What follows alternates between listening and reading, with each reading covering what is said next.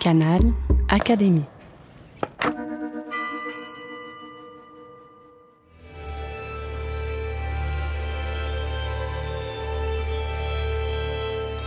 L'entretien de la semaine.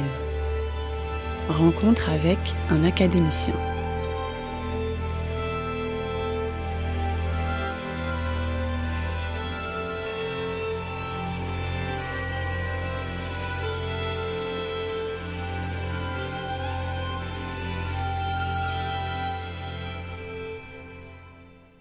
Êtes-vous familier des cures de vitamine C, de spiruline ou de gelée royale pendant l'hiver?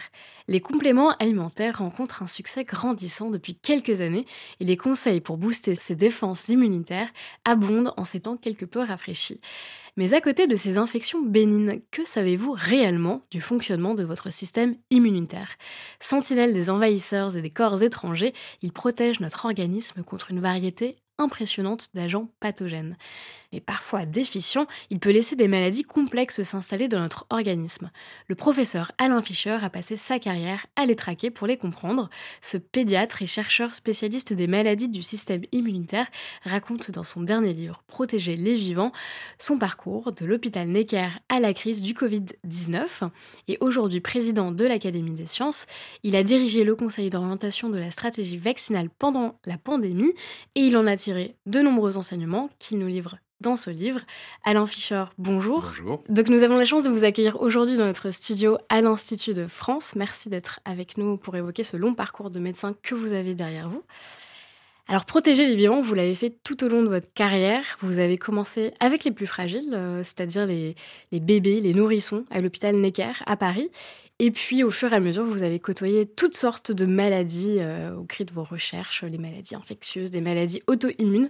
Alors, nous qui traquons euh, le moindre symptôme euh, pour fuir la maladie, vous, vous en avez votre quotidien. Et pourtant, la médecine est arrivée un peu par hasard chez vous, il me semble. Ah, vous voulez dire le fait que j'ai fait des études de médecine? Oui, c'est le hasard total. Et ça aurait probablement pu faire autre chose dans, dans d'autres contextes. Mais voilà, c'est parti comme ça. Comment c'est C'est plutôt pas trop mal placé. Je, je dis parfois qu'on me pose la question que c'était, j'étais peut-être influencé par une émission de radio qui, de télé, excusez-moi, télévision à l'époque, euh, qui euh, montrait des premières médicales, enfin interviewait des, des médecins euh, renommés entre guillemets de l'époque. Et j'étais très intrigué, donc peut-être que c'est ça qui m'a poussé, mais j'en suis pas sûr, on va dire. Donc il y a eu la télévision qui vous a peut-être Peut-être, poussé, peut-être. et puis euh, et puis une autre personne qui vous a beaucoup inspiré au début de votre parcours, c'est lorsque vous faites un de vos tout premiers stages à l'hôpital Necker. Vous en parlez au- dès le début du livre. Absolument. Vous faites une rencontre assez déterminante. C'est c'est le, le responsable du service pédiatrique de l'hôpital, Claude Grisselli. Qu'est-ce que qu'est-ce Donc vous ça, a ça se marqué passe un peu plus tard, là, que je suis engagé dans les études de médecine, et comme souvent dans la vie, les rencontres humaines au hasard, non euh, euh, prédestinées, sont euh, marquantes et, en l'occurrence, ont, ont complètement influencé mon, toute, toute ma carrière, on va dire.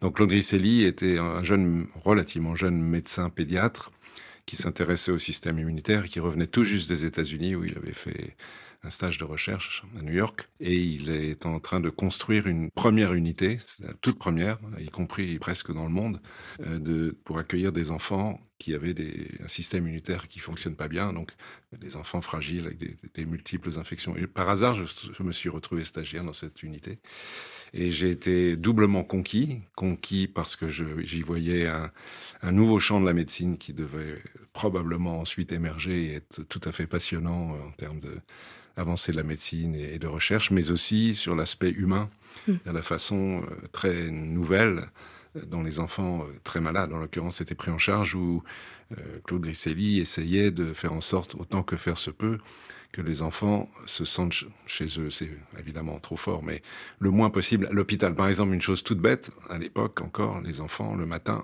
ils s'habillaient pas, ils restaient en pyjama. Et pour ceux qui sont en âge de porter un pyjama, etc. Et bien là, de principe, les enfants s'habillaient, au moins ceux qui le pouvaient. Il a institué, il a mis en place une école à l'hôpital. Enfin bref, pris une série de mesures très humaines et j'ai trouvé que cette approche était juste bien, voilà, euh, mm. digne. Et, c'était une seconde raison pour euh, m'engager dans cette voie. Ces enfants dont vous parlez, ce sont les, enfants, les fameux enfants bulles, enfin, qu'on surnomme oui et non. bébés bulles Certains, oui, c'est un jargon qui est maintenant un peu daté parce que ça n'existe plus en sens strict.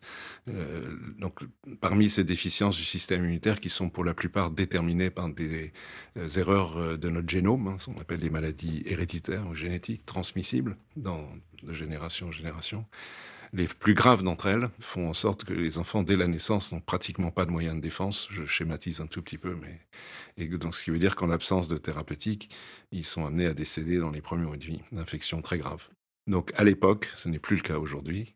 Euh, on les plaçait, ça c'est Claude Griselli qui avait député ça, dans des enceintes stériles transparentes, des bulles, c'est l'image de la bulle, où ils étaient placés pour les protéger à l'égard des infections, le temps d'essayer de mettre en place un traitement. C'était les tout débuts, c'était très difficile. Aujourd'hui, ce système a disparu, donc il n'y a plus d'enfants dans des bulles. Grâce au progrès de. Euh, oui, grâce à ça, c'est. Oui, non, là, enfin, des progrès, mais d'une autre nature. Parce qu'on a des systèmes, disons, de protection contre les infections qui sont plus pratiques et qui sont aussi utilisés dans d'autres contextes. On appelle les chambres à, flux laminaire. Euh, voilà. Mais cela dit, il faut savoir quand même que ces, ces, ces patients-là, qui sont des petits bébés, représentent qu'une petite minorité de, de, des patients qui ont des déficiences du système immunitaire. Il y en a d'autres qui sont relativement graves, mais quand même moins graves, donc qui se révèlent un peu plus tard dans la vie, y compris parfois à l'âge adulte d'ailleurs, mm. et qui sont donc des, des anomalies plus limitées du fonctionnement du système immunitaire. On en reparlera dans, quelques instants, mais je voulais revenir à ce, à ce stage un peu euh, mhm. qui a été un peu fondamental pour, pour vous, euh, puisque déjà vous faites cette rencontre euh, importante. et puis, c'est là-bas que votre orientation professionnelle va se décider, c'est-à-dire que vous, vous allez choisir de combiner médecine et recherche. Et ça, c'est quelque chose de vraiment très important pour vous. Absolument. Alors ça, j'avais cette idée a priori avant d'arriver dans, ce service et cette, unité dont on vient de parler. J'avais l'idée, en voulant faire la médecine, euh, d'y associer de la recherche, autrement dit d'essayer de soigner des malades, mais en même temps, si c'est possible, faire progresser les connaissances qui permettraient de mieux soigner les malades. Schématiquement, il y a une certaine cohérence, même si c'est pas toujours facile à mettre en œuvre. Et il se trouve que ce domaine, c'est-à-dire donc l'immunologie, l'étude du système immunitaire euh, et, de ces maladies, ces maladies s'y prête particulièrement bien à cette combinaison entre soigner les malades atteints de défauts de ce système et euh, essayer par la recherche de, de mieux comprendre comment fonctionne ce système immunitaire ou comment il ne fonctionne pas bien. Alors justement, vous avez parlé euh, d'immunologie. Vous allez suivre donc votre premier cours euh, dans les années 70 à peu près. Vous dites dans ce livre que ce, premier cours a été une révélation pour vous. Euh, qu'est-ce qu'on sait dans les années 70 de cette science qui est encore assez nouvelle, il me semble? Oui, vous faites allusion. En fait, c'est le cours d'immunologie de, l'Institut Pasteur. Oui. si je me souviens bien, je crois que je l'ai suivi en 1975 pendant mon internat. Enfin, peu importe les détails. Euh, à l'époque, on ne sait pas grand-chose si on se comparait à aujourd'hui, évidemment. Au moment, à ce moment-là, on pensait savoir beaucoup de choses. C'est assez récent comme, euh, discipline. Oui, 75, donc ça fait un peu moins de 50 ans. En gros, on, connaissait à peu près les cellules, sachant que le, système immunitaire, de façon un peu schématique, ce sont d'abord les globules blancs, les lymphocytes, les polynucléaires qui avalent les bactéries, par exemple, qui les tuent, aussi des cellules qu'on appelle les macrophages donc en gros les globules blancs. Euh, donc ces cellules étaient identifiées.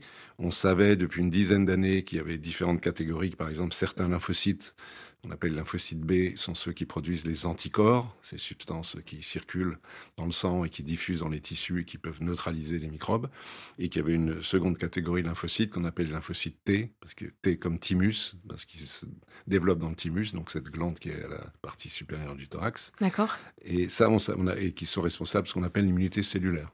Ça, on savait. Euh, mais on connaissait, à part les immunoglobulines, les anticorps, dont on connaissait les structures moléculaires, c'est tout ce qu'on savait. On connaissait rien sur le plan moléculaire, absolument rien sur le plan génétique.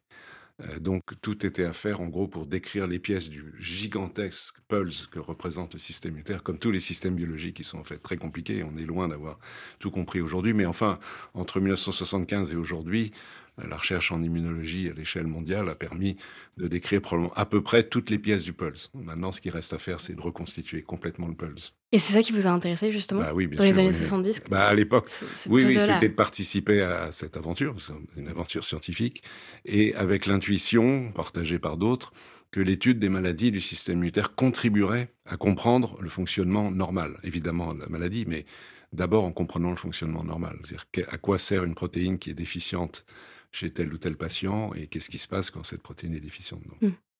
Alors, depuis euh, ce premier cours, vous êtes devenu un grand spécialiste euh, des maladies immunitaires. Donc, c'est un champ très très vaste. Hein. Ça regroupe beaucoup de maladies infectieuses comme par exemple le VIH, euh, la grippe, le Covid, mais aussi des maladies allergiques, des maladies auto-immunes. Vous, vous êtes particulièrement intéressé donc à, à ce déficit qu'on a, qu'on a évoqué au début de l'interview, ce, ce, déficit qui, qui, peut toucher par exemple les, enfin, les enfants à la naissance, euh, ce déficit immunitaire combiné sévère SCID, euh, c'est-à-dire la maladie des, euh, des Comment on, comment on traite euh, ces patients? Vous allez dans les années 80 constituer une équipe justement pour faire avancer tout ça? Donc pour ces maladies-là les plus sévères, là, des des SCID, comme vous dites, déficit immunitaire combien sévère. En gros, pour expliquer, euh, évidemment, ce que je pense qu'on ne connaît pas a priori ce genre de, de maladies, évidemment, qui sont rares. Hein. Euh, un enfant sur 50 000 naissances, à peu près. Pour, pour les, ces formes les plus sévères, sont des enfants qui, qui sont dépourvus des lymphocytes dont j'ai parlé tout à l'heure. En tous les cas, des lymphocytes T qui sont les plus importants pour se défendre contre les infections. Donc, nous, comme d'autres, avons développé des recherches avec beaucoup de gens de talentueux dans l'équipe pour essayer de déterminer les, causes génétiques et donc moléculaires de ces maladies. Et donc ça, ça s'est fait progressivement à partir des années, les, milieu des années 80, les, les outils euh, de biologie moléculaire et de génomique ont commencé à permettre d'identifier, d'abord de, de, savoir où dans le génome, sur quel chromosome et où exactement était placé le gène déficit muté, mmh. parce qu'en fait, ce sont des maladies provoquées, c'est important de le rappeler, euh, qui sont dites monogéniques, c'est-à-dire une anomalie d'un seul gène suffit pour provoquer la maladie, contrairement à des maladies plus fréquentes où il y a des facteurs de susceptibilité génétique, mais qui sont multiples. Mais là, c'est une anomalie qui provoque tout. Donc, c'est important de d'identifier cette anomalie. Et donc, on a travaillé sur ces questions. Et de fil en aiguille, après quand on a identifié le gène, la molécule, on peut analyser sa fonction, par exemple faire des, des modèles de la maladie chez la souris, on inactive, le, on appelle ça les souris knockout, l'expression, on comprend, et qu'on on inactive le gène, on crée la maladie chez la souris, on peut en étudier évidemment les souris en grand détail et essayer de comprendre le, les mécanismes de la maladie, la physiopathologie comme on dit. Mmh. Donc quand on a fait ces étapes, on peut éventuellement s'approcher de thérapeutique. C'est ça. Donc c'est ce qu'on comprendre la maladie, puis ensuite la traiter la soigner. Bah, c'est le schéma, et ça, mais ça peut prendre des années. Hein. Euh, les, les travaux sur ces, ces, maladies ont commencé chez nous à la fin des années 70 et ont abouti à des thérapeutiques, parce que je vois que vous allez vouloir me faire parler de thérapie génique dans peu de temps. C'était ma prochaine question, évidemment. Euh, ça a pris plus de 20 ans, oui. juste pour donner une idée en ordre de grandeur de temps. Donc, euh, les, les, thérapeutiques globalement pour ces enfants, donc qui ne peuvent pas vivre spontanément, consiste, et c'est encore le cas aujourd'hui, en, remplaçant leur moelle osseuse par la moelle osseuse de quelqu'un d'autre en bonne santé. Pourquoi cette euh, action thérapeutique? Parce que la moelle osseuse contient toutes les cellules qui donnent naissance à tous les éléments figurés du sang, dont les globules blancs dont on a parlé.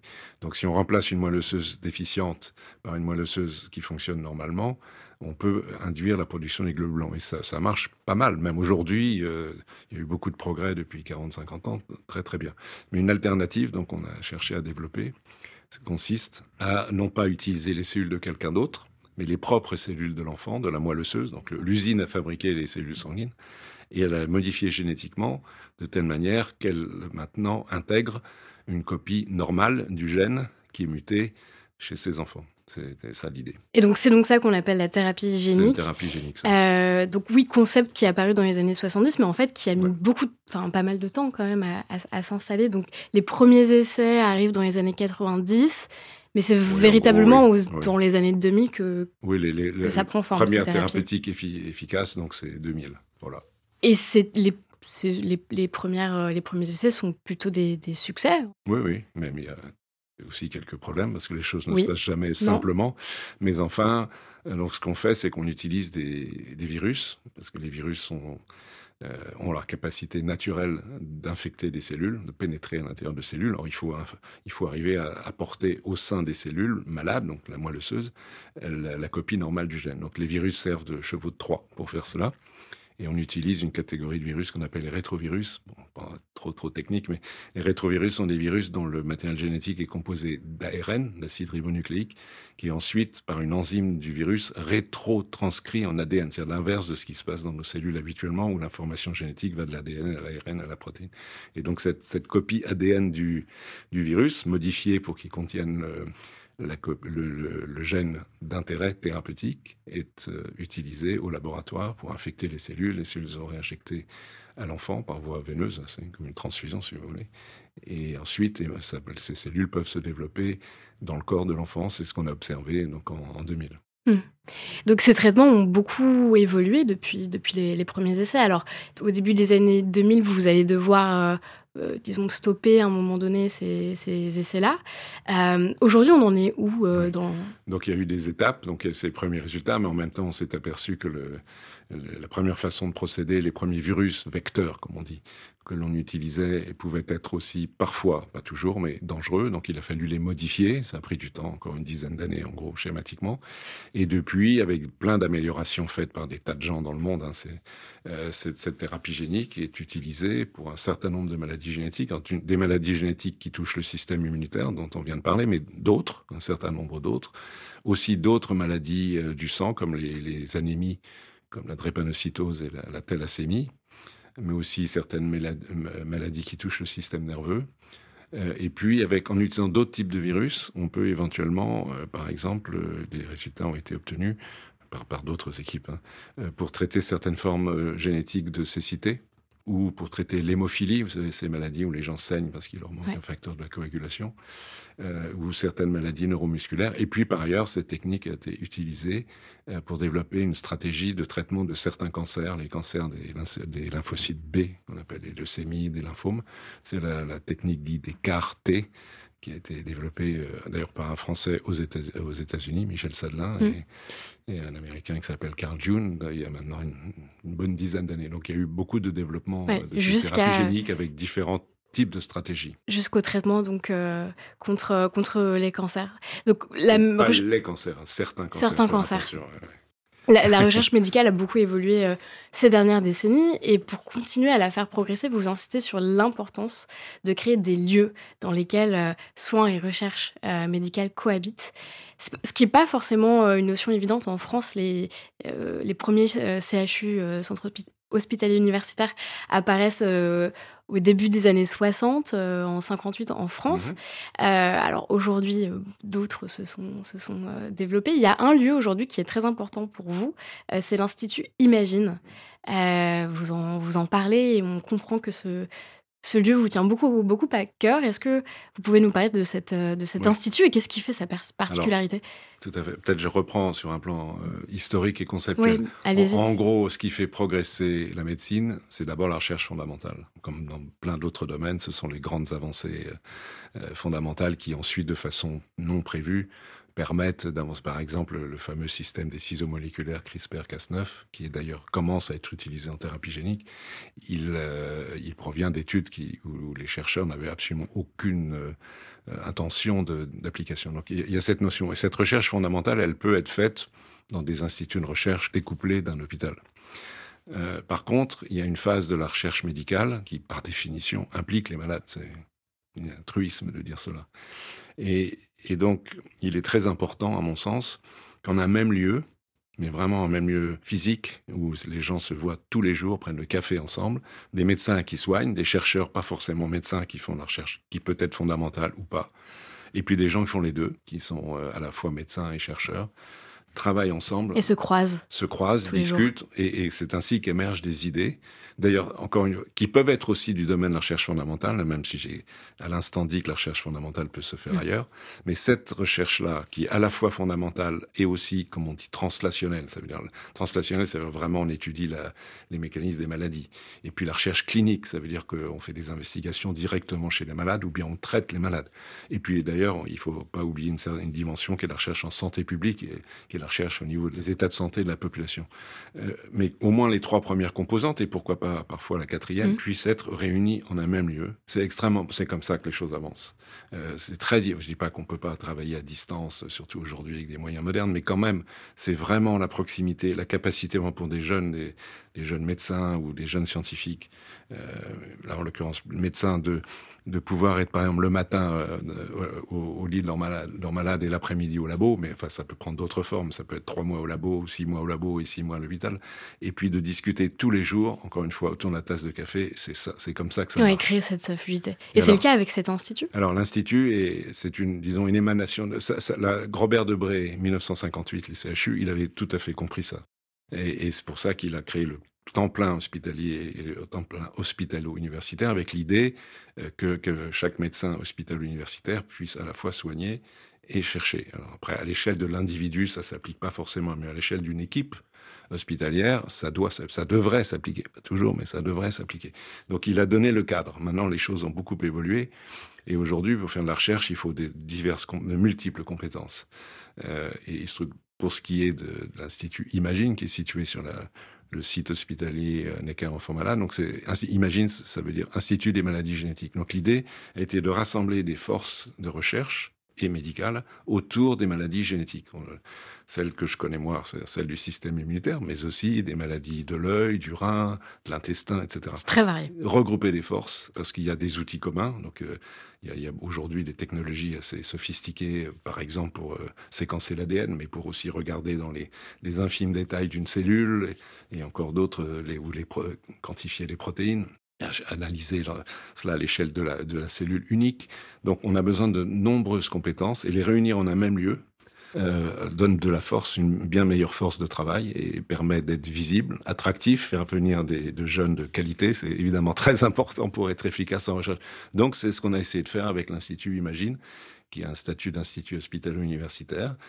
C'est plutôt pas mal, quoi. Situé à Paris. Et Paris, sur le campus Necker, un, bâtiment moderne qui donne sur le boulevard Montparnasse, qui était fait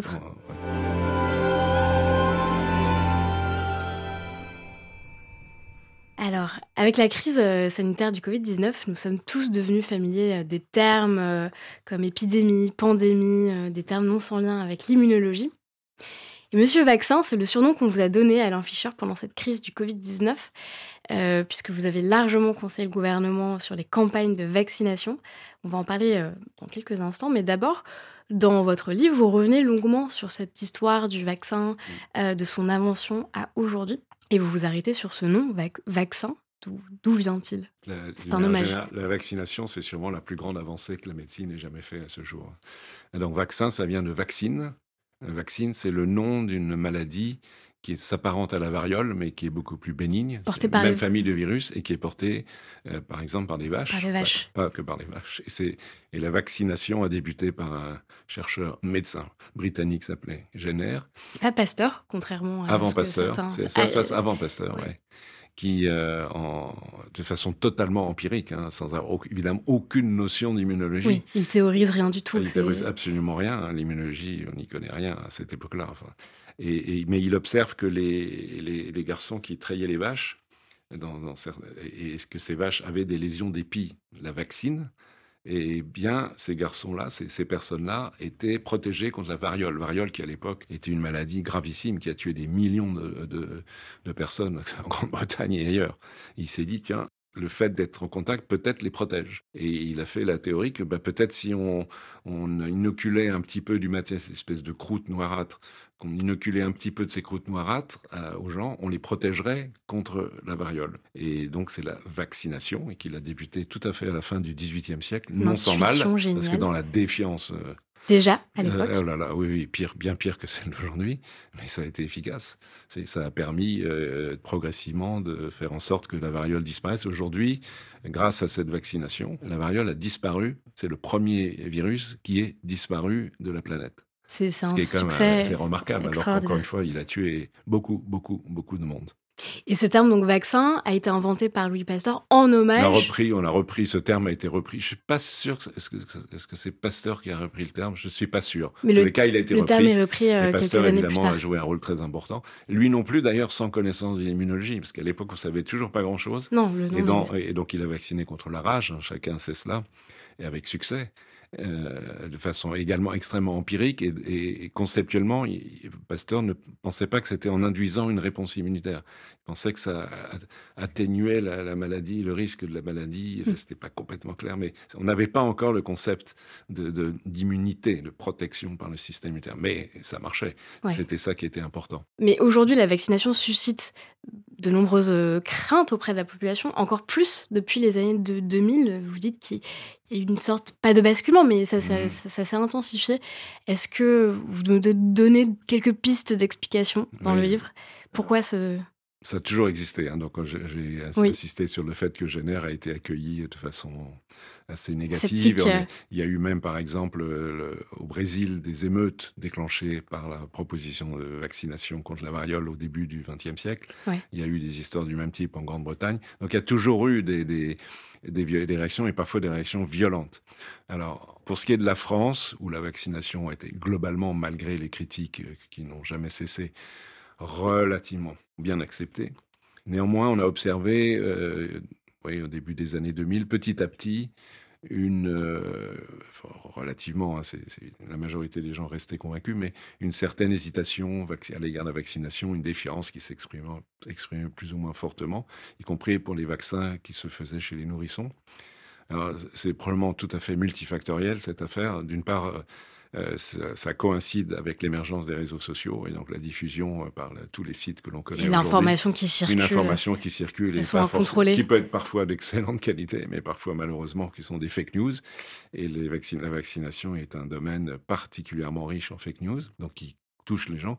Et, je pense que dans des contextes où il y a, euh, pour une fraction de la population, une, un certain climat de défiance à l'égard des autorités, favorisé en France par le fait qu'il y a eu quelques scandales sanitaires qui n'ont pas aidé, euh, je, je fais allusion soit un scandale comme le Mediator ou le, mmh. le, sang contaminé, et puis une mauvaise gestion de la vaccination contre la grippe en 2009. Euh, où on a voulu imposer les choses de façon militaire, ce qui n'était pas la bonne façon de procéder. Et, donc, et puis des gens qui sont défiants pour des tas de raisons euh, à l'égard des autorités de santé, mais aussi des autorités politiques. Il y a une extrêmement bonne corrélation entre les votes, par exemple aux élections, c'est pas inintéressant pour les contre euh, aux, aux, extrêmes, et la défiance à l'égard de la vaccination. Par. Donc, ce qui montre que la défiance joue un rôle, défiance en général des autorités joue un rôle. Et aussi, une des raisons qu'on pourrait rajouter à cette défiance-là, c'est que parfois certains professionnels même de la santé divulguent des, les, fake news qui informations. sont toutes, toutes sans exception, émanent de professionnels de santé ou de scientifiques. Évidemment, ce qui leur donne un certain crédit, puisque si quelqu'un euh, qui a priori est euh, reconnu comme quelqu'un compétent commence à, dire euh, que tel ou tel vaccin est dangereux ou inutile, il a un certain crédit. On l'a observé avec M. Montagnier, prix Nobel de médecine par ailleurs, qui a décrié euh, les, vaccins du nourrisson de façon totalement erronée. Évidemment, dans la période récente, on l'a entendu avec euh, M. Raoult, mais, quelques autres. C'est toujours des, scientifiques qui, à un moment, dérapent. en Grande-Bretagne, il y a eu euh, Monsieur Wakefield, qui était un médecin, qui a accusé le vaccin contre la rougeole combiné au rayon rubéole de provoquer l'autisme. Ça fait beaucoup de bruit et ça fait encore du mal aujourd'hui. C'est une histoire, on s'est totalement inventé, on sait qu'il a triché. Ça a été démontré que les données qu'il a mis en avant étaient trichées, mais ils sont toujours des médecins et c'est un problème parce que bien sûr, euh, Ils ont ça la donne crédit. légitimité eh pour. Euh, pour parler. Euh, avant même la, cette pandémie euh, qui a suscité euh, beaucoup de, méfiance quand les vaccins sont, sortis, avant cette, cette pandémie, en, dès 2016, la ministre de la Santé de l'époque, Marisol Touraine, a fait appel à vous pour organiser une concertation citoyenne, c'est-à-dire une concertation, on a rassemblé des professionnels de la santé, des citoyens lambda, pour échanger autour de la vaccination et vous, Alain Fischer, vous avez présidé ce, comité à l'époque. Euh, est-ce que les résultats ont été concluants pour vous à l'époque? Donc c'était un contexte où il y avait une, on observait une diminution de la couverture vaccinale, comme on dit, des nourrissons, par exemple, contre la rougeole. Et d'autres qui restent un sujet d'actualité d'ailleurs. En ce moment, on a une résurgence de rougeole dans le monde. Euh, et, donc le, gouvernement, à juste titre, se posait des questions, qu'est-ce qu'il faut faire? Donc ils, nous ont demandé, avec des, collègues, on a organisé cette concertation citoyenne, qui était un exercice assez intéressant, qui a abouti, après beaucoup de discussions, d'aller-retour, mais enfin à la proposition, parmi d'autres mesures, euh, de, de, de rendre obligatoire les vaccins des nourrissons accompagné de campagnes d'information. Évidemment, il ne s'agit pas d'imposer sans expliquer, ça c'est pas possible. Et eh bien, ça a plutôt bien marché dans les années qui ont suivi. On a observé, c'est pas encore parfait, mais une amélioration significative. D'abord, un arrêt de la, décroissance qui était observé à l'époque du taux de vaccination, une remontée à des niveaux convenable, mais pas encore tout à fait ce qu'on souhaiterait. Mais enfin, il y a eu indiscutablement un bénéfice. Certains craignaient que qu'une obligation déclenche des mouvements de révolte ou que sais-je. Ça n'a pas été le cas. Ça n'a pas été le cas parce que cette mesure d'obligation était accompagnée très largement par la communauté médicale et de soins qui était en faveur, notamment les pédiatres, mais pas que les pédiatres et aussi euh, était accompagné d'une bonne campagne d'explication. Oui, Même au niveau général, il y a eu des très bons spots à la télé, etc. Donc il faut tout ça pour y arriver. Mais ça montre qu'on peut y arriver. Et aujourd'hui, par exemple, on a un souci avec un vaccin très important qui est le vaccin contre les papillomavirus. Papillomavirus donne les cancers du col de l'utérus, mais pas que. Au total, 6000 cancers par an en France. Les femmes et les hommes aussi. Et les femmes, il faut vacciner les femmes et les hommes. Euh, en gros, avant euh, le, début de l'activité sexuelle, donc au début de l'adolescence, on, recommande cette vaccination entre 11 et 14 ans. Elle est remarquablement efficace dans les pays plus en avance que nous ont montré que ça prévenait plus de 90% les risques de cancer du col de l'utérus, par exemple. C'est quand même une grande avancée, mais aujourd'hui, la couverture vaccinale contre le, papillomavirus en France est très insuffisante et on a du mal. à mon avis, les campagnes d'information sont insuffisantes, mais on a, du mal. Il y a des réticences et des doutes sur cette vaccination qui ne sont pas justifiés. Donc le travail doit continuer. Vous parliez de la France, justement. Pourquoi, euh, pourquoi la France est en tête de, cette hésitation euh, vaccinale parmi euh, pays en Europe. Je suis pas sûr que, la France soit complètement tête. Il y a eu une, enquête mondiale faite à l'époque 2015 euh, par là qui montrait une, dans, des sondages euh, que la France était particulièrement réticente, mais en fait, dans la réalité, euh, beaucoup de pays malheureusement souffrent de, ces problèmes, les États-Unis en particulier. c'est vrai que certains pays d'Europe, notamment plutôt de l'Europe du Nord, enfin encore qu'aussi, on l'a vu pour le Covid, le Sud, sont moins réticents que nous. Je pense qu'il y, a un facteur qui joue, euh, qui est important, qui est le fait que malheureusement, on a quasiment renoncé à vacciner à l'école. Vacciner à l'école, c'est moi j'étais vacciné à l'école quand j'étais petit, on vaccinait à l'école. En plus, on avait une demi-journée de congé, c'était formidable. Mais c'est au-delà de la plaisanterie, vacciner à l'école, c'est un triple avantage. Euh, c'est vacciner, c'est toucher tous les enfants de toutes les classes sociales. On sait qu'il y, a un facteur euh, socio-économique euh, dans l'adhésion à la vaccination qui est flagrant. Et puis, c'est aussi le moment, c'est un moment de pédagogie, d'explication. On parle aux enfants de la vaccination. Qu'est-ce que c'est On peut, voilà. la, difficulté aujourd'hui, et c'est déjà le cas depuis un certain temps en France, c'est qu'il y a presque plus de médecins scolaires. Il n'y a pas beaucoup d'infirmières scolaires. Mais donc, ce qui est, ce qui est un médecin pour tout un département. Enfin, c'est c'est une grosse lacune. C'est pour la vaccination, mais aussi pour d'une manière générale pour l'éducation à la santé. Il y a plein de sujets importants à aborder avec les enfants, hein, la sexualité, la prévention des, maladies vénériennes, etc. Et plein d'autres sujets. Et la, la, la, nutrition, etc. Et les pays qui ont conservé une meilleure médecine scolaire, euh, qui vaccinent à l'école, bah, ils font mieux que nous.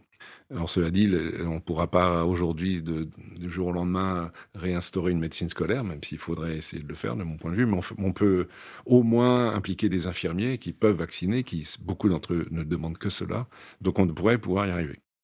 Je reviens au, au Covid-19. L'OMS a publié la semaine dernière une étude sur l'impact de la vaccination contre le Covid-19. Elle indique qu'elle a sauvé cette vaccination 1,4 million de vies juste dans la région Europe et Asie, euh, Asie euh, centrale. Ça reste la pandémie la plus grave depuis, euh, depuis la grippe espagnole de 1918. vous établissez un bilan dans ce livre des, enseignements à tirer de cette pandémie. Quels sont-ils? Il y en a beaucoup, mais effectivement, d'abord c'est un, rappel, un rappel à la réalité sur le fait que le risque infectieux n'a pas disparu, contrairement à ce qu'on a pu penser à un moment. Malheureusement, le, euh, HIV, sur un plan un peu différent, le sida, donc euh, l'a cruellement rappelé déjà, et, cette fois-ci sous une forme aiguë de maladie respiratoire.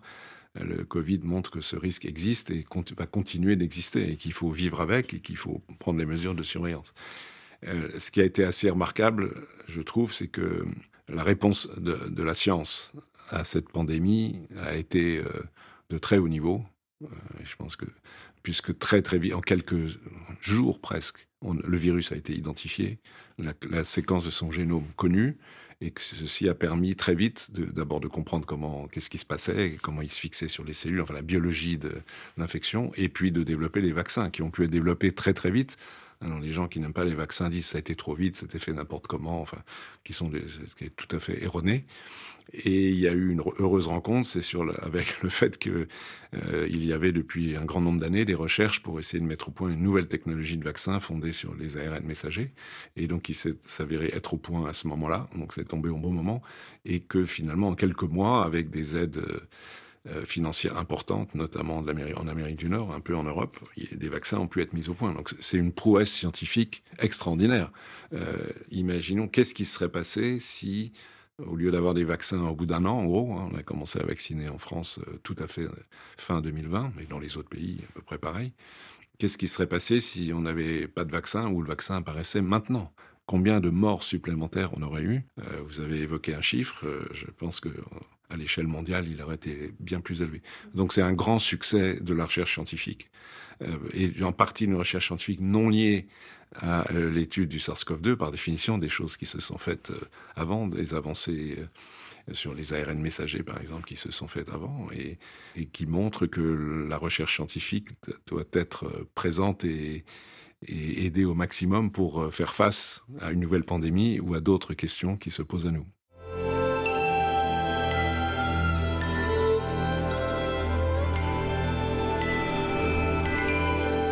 Nous sommes en 2035. Jean rentre de son travail et se sent particulièrement fatigué. Alors euh, il va se connecter sur masantéconnectée.com, une entreprise privée qui connaît sur le bout des doigts son dossier médical et en moins d'une minute, il va recevoir sa prescription grâce à la rapidité de l'intelligence artificielle.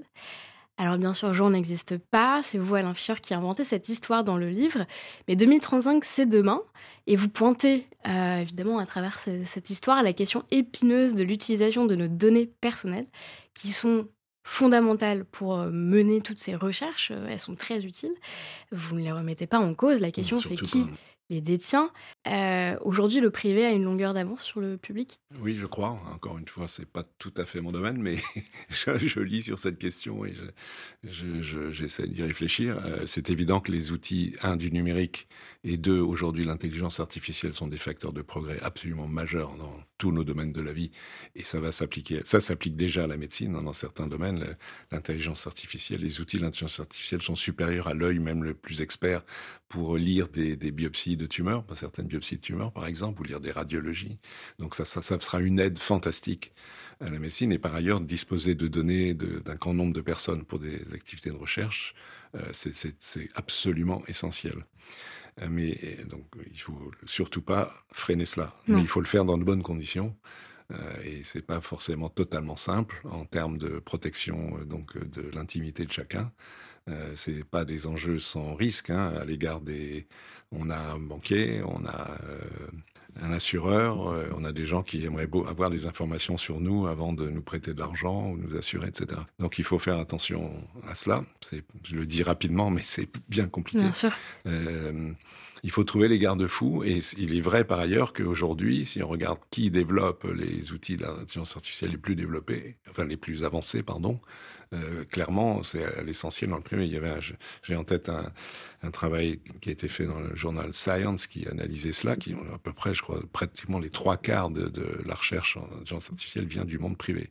Dans le monde privé, il, il fonctionne d'abord pour gagner de l'argent il peut travailler dans l'intérêt général, mais c'est pas forcément le premier objectif. là, il y a, à mon avis, un souci sérieux et une nécessité de régulation. Parce que ces, ces, sociétés privées développent aussi leur propre centre de recherche, enfin de, ils ont leur centre de, recherche, bien sûr, ils sont capables. Oui, alors même avant la santé, même euh, en amont d'une application à la santé, même s'ils cherchent évidemment à l'appliquer à la santé en, essayant de collecter massivement des, données euh, de santé de, personnes, euh, ils ont les savoir-faire et des ingénieurs et des chercheurs de très haut niveau qui sont très en avance dans les développements euh, des algorithmes euh, utilisés pour l'intelligence artificielle. Donc il y a un souci. Et honnêtement, je n'ai pas la solution, euh, mais je pense au minimum, il faut s'y pencher et sûrement mettre en place des régulations. Des régulations, des investissements aussi peut-être du côté du public. et puis continuer à éveiller des vocations des vocations qui ont parfois du, du, mal à, à, naître pour de nombreuses raisons. donc, on parlait du manque de financement. Ce sont des parcours difficiles que vous pointez dans, dans, le livre, et puis aussi un défaut de culture scientifique. qui existe notamment en France. Alors, je ne veux pas dire propre à la France, mais en tout cas qui est assez visible. Il y, a deux sujets dans votre question. Il y a la susciter des vocations et de l'intérêt pour travailler en médecine et faire avancer les, connaissances en médecine, et, le problème de la culture scientifique en général de la population, qui se touchent évidemment, mais qui sont quand même pas tout à fait. Je finirai par le premier point. Euh, sur le second point, euh, ce, problème de, culture, de défaut de culture scientifique, il est mondial. Néanmoins, il est peut-être un peu plus marqué en France parce que on a une tradition qui est par ailleurs très positive de promotion de la culture littéraire, artistique, mais moins la culture scientifique. Si vous interrogez le ministère de la Culture, euh, qu'est-ce que le, sur le contenu de la culture, la culture scientifique n'a pas une grande place. Euh, si, si, vous regardez quelques exemples de cela, les grands mécènes qui existent en France, ils sont mécènes pour l'art, la, la, culture, la musique, euh, la peinture, etc. Très rarement. Il y a des exceptions heureuses, mais très peu comparé à ce qui se passe dans le monde anglo-saxon. Mais c'est un sujet très important. Alors l'autre sujet, un peu différent, même s'il est lié, c'est la, la, susciter l'intérêt. Les vocations. Mais, mais ça, ça existe. Hein. Je, je, connais, euh, on parlait de l'Institut Imagine tout à l'heure. Et mais ailleurs aussi, il y a, il y a des jeunes euh, vraiment qui ont la pêche. Qui, qui... C'est un parcours long, euh, qui est assez exigeant, qui nécessite pas mal d'humilité, parce qu'en gros, il faut apprendre deux métiers, celui de médecin et celui de chercheur. Si on veut combiner les deux, on n'est pas mm. obligé de combiner les deux, on peut faire l'un ou l'autre, c'est pas un problème. Et si on a envie de combiner les deux, moi je trouve ça absolument, enfin c'est une passion, mais il faut savoir que cette passion est exigeante, mais ça vaut la peine. Je voulais juste finir sur cette question de culture scientifique qui fait défaut aux enseignants, aux citoyens et puis aux hommes aux, hommes et aux femmes politiques euh, qui sont formés dans des grandes institutions euh, comme Sciences Po, l'ENA, des écoles de commerce euh, qui invisibilisent complètement cette, cette culture scientifique. Donc il faudrait injecter un petit peu plus de, de cette culture. C'est clair. c'est compliqué parce que en plus, le système français, le système des grandes écoles, qui a sûrement quelques avantages, a quelques inconvénients. C'est une séparation assez drastique après le bac entre les, étudiants des grandes écoles versus les étudiants qui vont à l'université. Alors, il y a des grandes écoles scientifiques, mais des grandes écoles scientifiques qui amènent à avoir une formation pas forcément pour faire la recherche, mais par la recherche, avoir un, faire, faire un PhD, faire une thèse de science, connaître profondément ce que c'est que la science, même s'il y a la recherche scientifique, même si après on fait autre chose. Euh, il n'y a pas beaucoup de grandes écoles où les élèves font ça. Il y a évidemment les écoles euh, très directement branchées sur la recherche scientifique, comme comme Normal Sup ou le, SPCI à, Paris, un peu Polytechnique, mais même pas tant mm. que ça. Et puis après, pas très peu. Et, la dichotomie grandes écoles, euh, à mon avis, université, est un problème. Avec, on sépare deux groupes de, de, de, jeunes et qui ne se voient plus après, qui ne se connaissent pas, alors que dans les uns, il y a, il y a tous les dirigeants politiques et dirigeants économiques aussi, et dans l'autre, il y a beaucoup de, de, personnes et toutes sortes de professions, mais aussi la majorité, ben, la totalité des, du, des personnes qui travaillent dans le monde de la recherche et de l'université. Et cette dichotomie pose problème parce que le, il ne se connaît pas, la confiance est limitée et, on n'a pas les mêmes cultures. Et je pense que mm. c'est une difficulté de notre pays. Les passerelles sont difficiles. Et vous, vous êtes un scientifique qui, vous, qui s'est intéressé au, à la politique, mais de façon enfin, très, très, très large. Vous avez conseillé euh, dans plusieurs gouvernements euh, certains, certains, certains oui, sur des questions précises, hein, de recherche médicale et de santé, de vaccination. Oui, oui, oui. oui je, pense, enfin, je pense que dans la mesure du possible, les, universitaires, les chercheurs euh, doivent essayer de se rapprocher autant que faire se peut du monde des dirigeants, euh, de travailler avec eux, et aussi par ailleurs de communiquer, à condition de le faire convenablement, vers nos concitoyens. Je pense que ça fait partie de notre métier. C'est quelque chose que vous pourriez continuer euh, à faire dans les, dans les prochaines les limites de mon âge, euh, pourquoi bah, Écoutez, merci beaucoup Alain Fischer pour, euh, pour ce témoignage. Je rappelle le titre de votre livre Protéger les vivants des enfants malades à la crise du Covid et c'est disponible aux, aux éditions Odile Jacob. Merci beaucoup. Merci.